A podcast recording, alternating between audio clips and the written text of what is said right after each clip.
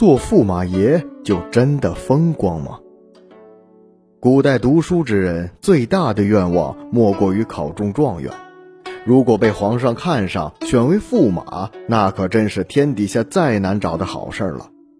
能成为皇帝的女婿、公主的丈夫，驸马自然是仕途通畅，荣华富贵享之不尽了。其实，如果你真的这样想，那就大错特错了。事实上，驸马没有那么风光，当驸马也不是一件美差。这从“驸马”一词的由来便可见一斑了。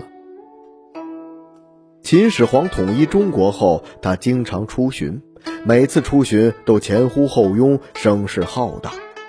有一次，他的车队经过博浪沙，也就是如今的河南原阳时，被一个大铁锥袭击，幸好只是击中了副车，但这一下也使秦始皇吃惊不小。因此，在后来的巡游中，他乘坐的车辆经常变换，同时还会安排许多副车跟随。他特地设了一个替身来掩人耳目。从此以后，历代皇帝出巡时都效仿秦始皇的做法，亲自选定一个替身，而这个替身又大多都是自己的女婿。选择女婿的原因，是因为女婿是皇室的人，不会损害皇帝的威仪和尊严；而万一发生意外，女婿又是外姓，不会在政权上引起太大的风波。这样，由于皇帝的女婿担任替身，乘坐在副车上，跟随皇帝出巡各地，人们就将皇帝的女婿称为驸马，这种称谓世代沿袭了下来。因此，驸马虽然能攀上皇亲，却无法摆脱替身的命运，甚至比公主地位都矮了一大截。公主养尊处优是天之娇女，而驸马大多都是平民出身，就算是达官贵人的公子，那也比不了皇室的尊贵。公主下嫁时，皇帝必定会为公主盖一间新宅地。这些新宅地有些是密地新建，有些则根本就是将驸马原先的旧家拆了重建。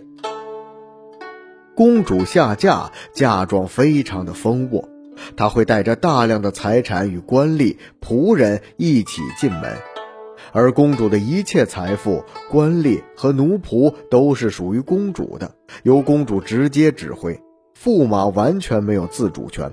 一切都要听从公主的吩咐。在一个以男性为中心的封建社会，缺少尊严的驸马日子并不好过。